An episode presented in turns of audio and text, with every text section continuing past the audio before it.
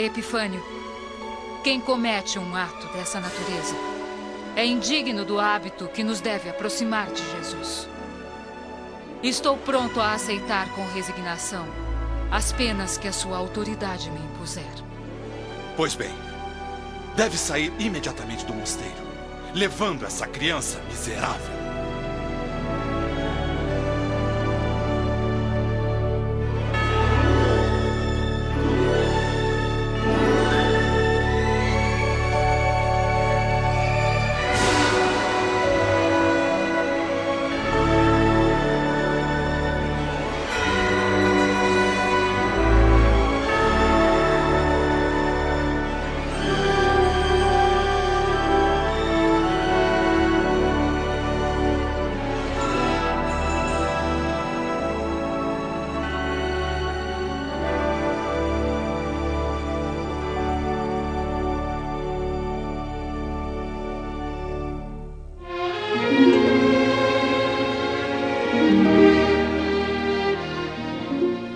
Todos os cristãos do mosteiro se aproximam do gabinete de Epifânio.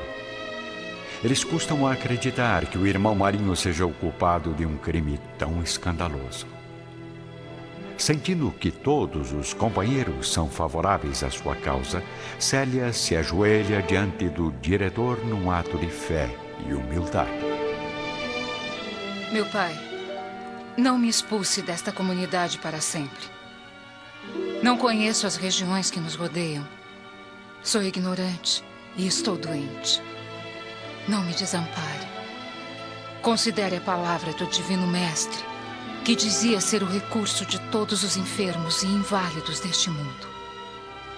Se tenho a alma indigna de permanecer neste retiro de Jesus, peço permissão para habitar o casebre abandonado ao pé da horta. Prometo trabalhar dia e noite no cultivo da terra, a fim de esquecer os meus pecados. Pai Epifânio, se não me conceder essa graça, ao menos a conceda por este pequeno abandonado, para quem viverei com todas as forças do meu coração. Não resolverei sozinho. Todos os membros do mosteiro deverão refletir sobre este pedido estranho e absurdo. Porém, Há um movimento geral a favor do réu e o espírito impiedoso de Epifânio não consegue alcançar seu objetivo. Dirigindo aos benfeitores um carinhoso olhar de agradecimento, o irmão Marinho abandona o gabinete, erguendo a criança nos braços e partindo para a choupana abandonada.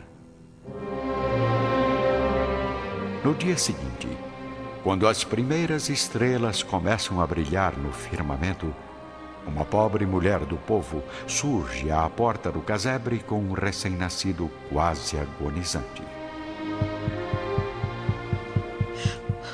Por favor, me ajude. Eu preciso de abrigo para o meu filhinho doente.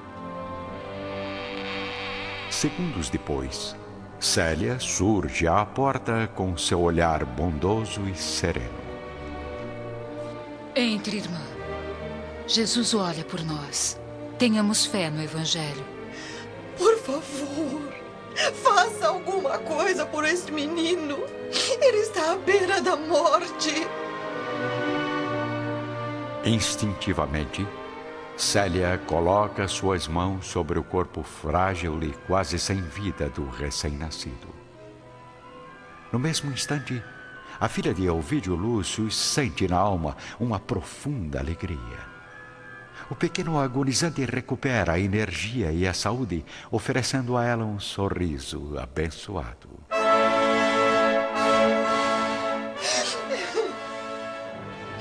Oh, louvado seja o nosso Senhor!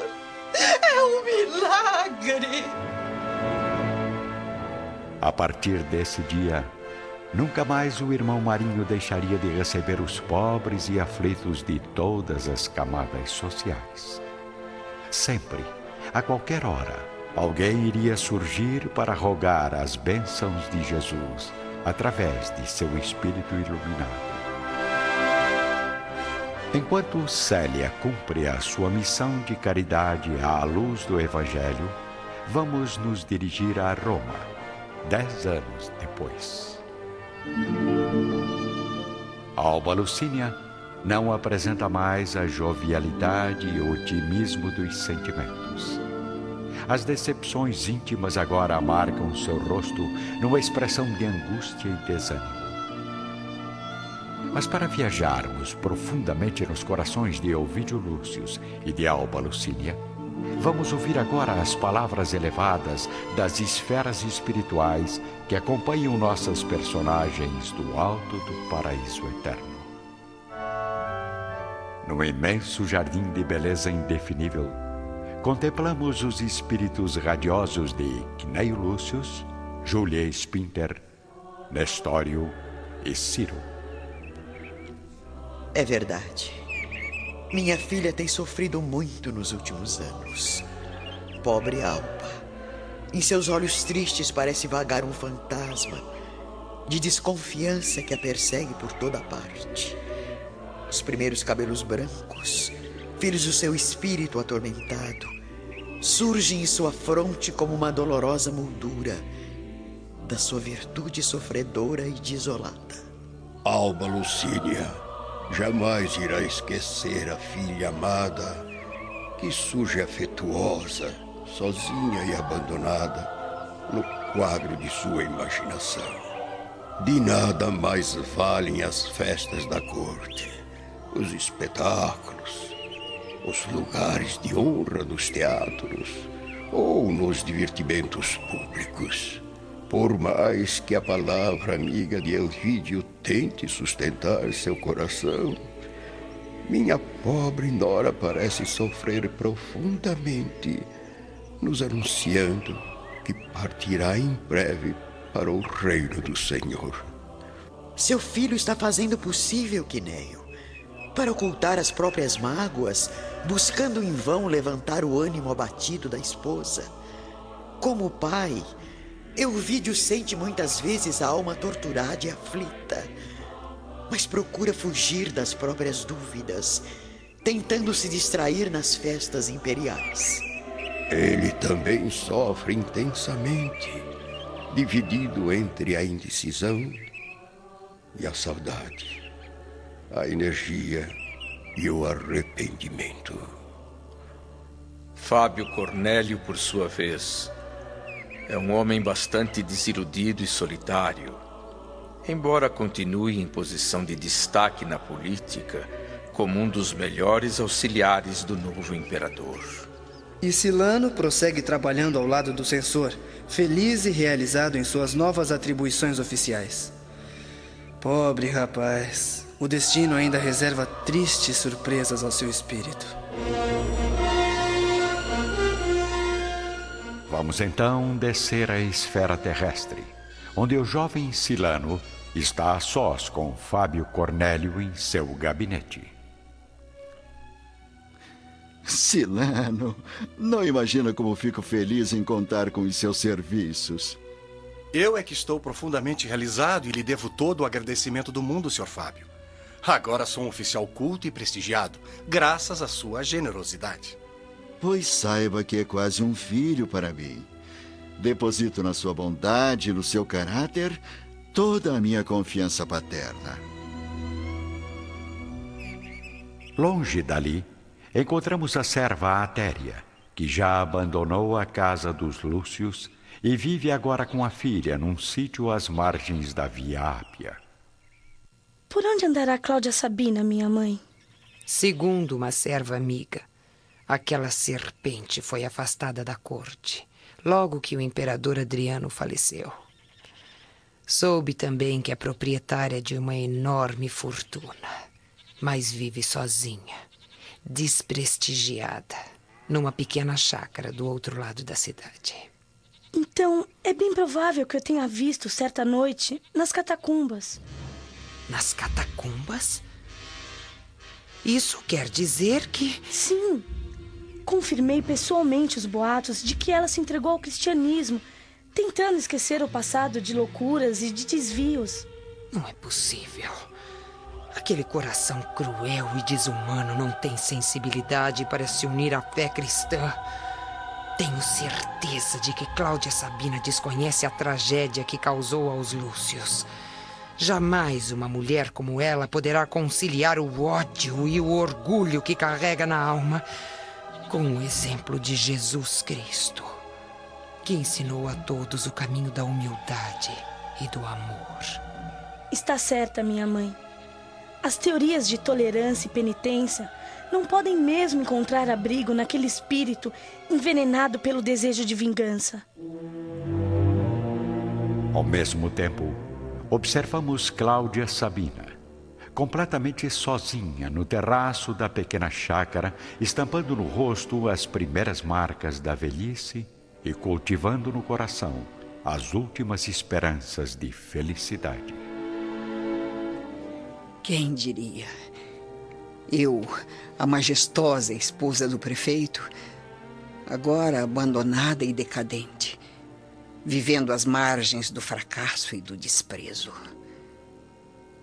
Jamais me senti tão desamparada, vítima do meu próprio passado criminoso e cada vez mais torturada pelo pavor da morte.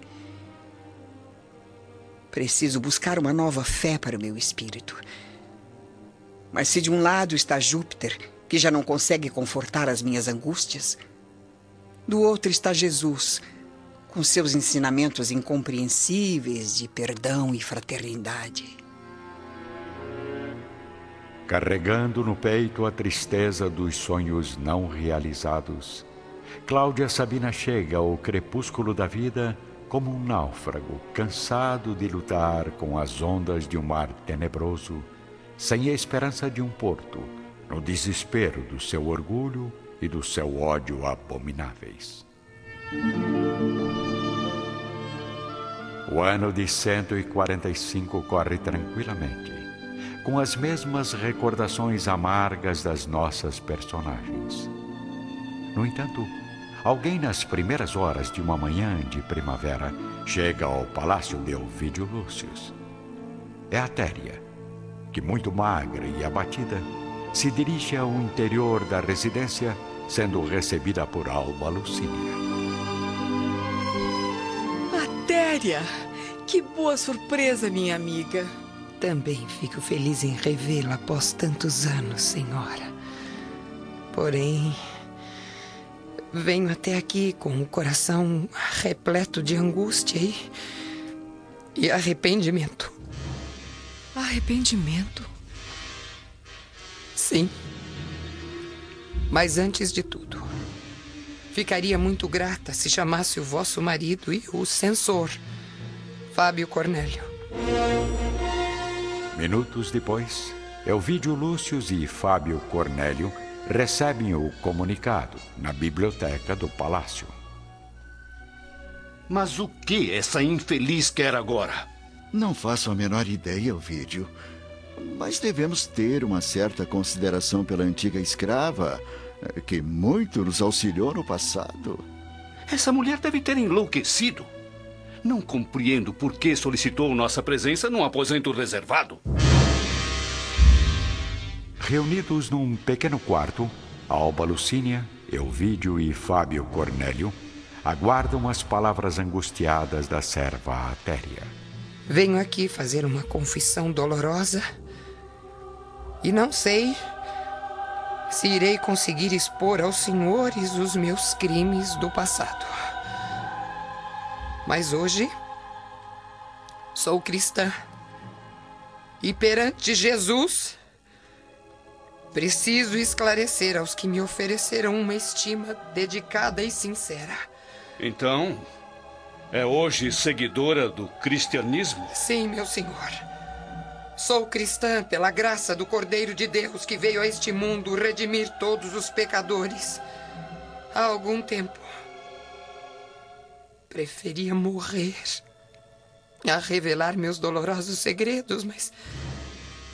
Desde que ouvi a promessa do Evangelho, anunciando o reino dos céus aos pecadores arrependidos, Sinto o peso de um grande remorso no coração.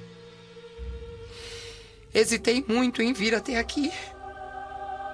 Receosa das consequências desta minha revelação, mas. Preferi enfrentar todos os efeitos do meu crime, pois somente assim creio que terei a paz da misericórdia divina. Depois da minha confissão, podem me matar se quiserem. Isso irá aliviar de algum modo o peso da minha consciência. Diante dos olhares incrédulos dos senhores, Atéria começa a narrar o drama sinistro da sua vida, desde os primeiros encontros com Cláudia Sabina e seu plano sinistro, até o final trágico que terminou com o sacrifício de Célia. Desgraçada! Até onde nos conduziu com a sua ambição desprezível e mesquinha? Criminosa, bruxa maldita! Como não temeu o peso de nossas mãos? Me vingarei de todos. Faça o que quiser, meu senhor. Depois da confissão, a morte será para mim um doce alívio. Pois irá morrer, criatura miserável. Não, não, meu pai. Não cause mais uma tragédia em nossos destinos. De que, de que adianta mais um crime? Alba! Minha filha! A nobre senhora, pálida e enfraquecida, desmaia repentinamente diante do olhar angustiado de Ovídio. Lançando um olhar de profundo desprezo à Adélia, Fábio Cornélio auxilia o genro a acomodar Alba Lucínia num divã. Coragem, Ovídio, coragem. Vou chamar um médico imediatamente. Deixemos esta maldita bruxa entregue à sua sorte. Mas hoje mesmo mandarei eliminar a miserável que destruiu nossas vidas. Enquanto Elvídio Lúcius faz o possível para reanimar a esposa, Fábio Cornélio segue direto para o seu gabinete, onde se encontra agora com Silano. Mais do que nunca, preciso hoje da sua dedicação e dos seus serviços. Estou às suas ordens, Sr. Fábio. Necessito imediatamente de uma diligência oficial para eliminar uma antiga conspiradora do Império. Há mais de dez anos investigo os atos dessa criminosa, porém só agora consegui comprovar os seus crimes políticos. Resolvi confiar a você mais essa tarefa de extrema importância. Muito bem. Diga do que se trata e cumprirei suas ordens com o máximo cuidado. Levará dois homens de inteira confiança nessa missão.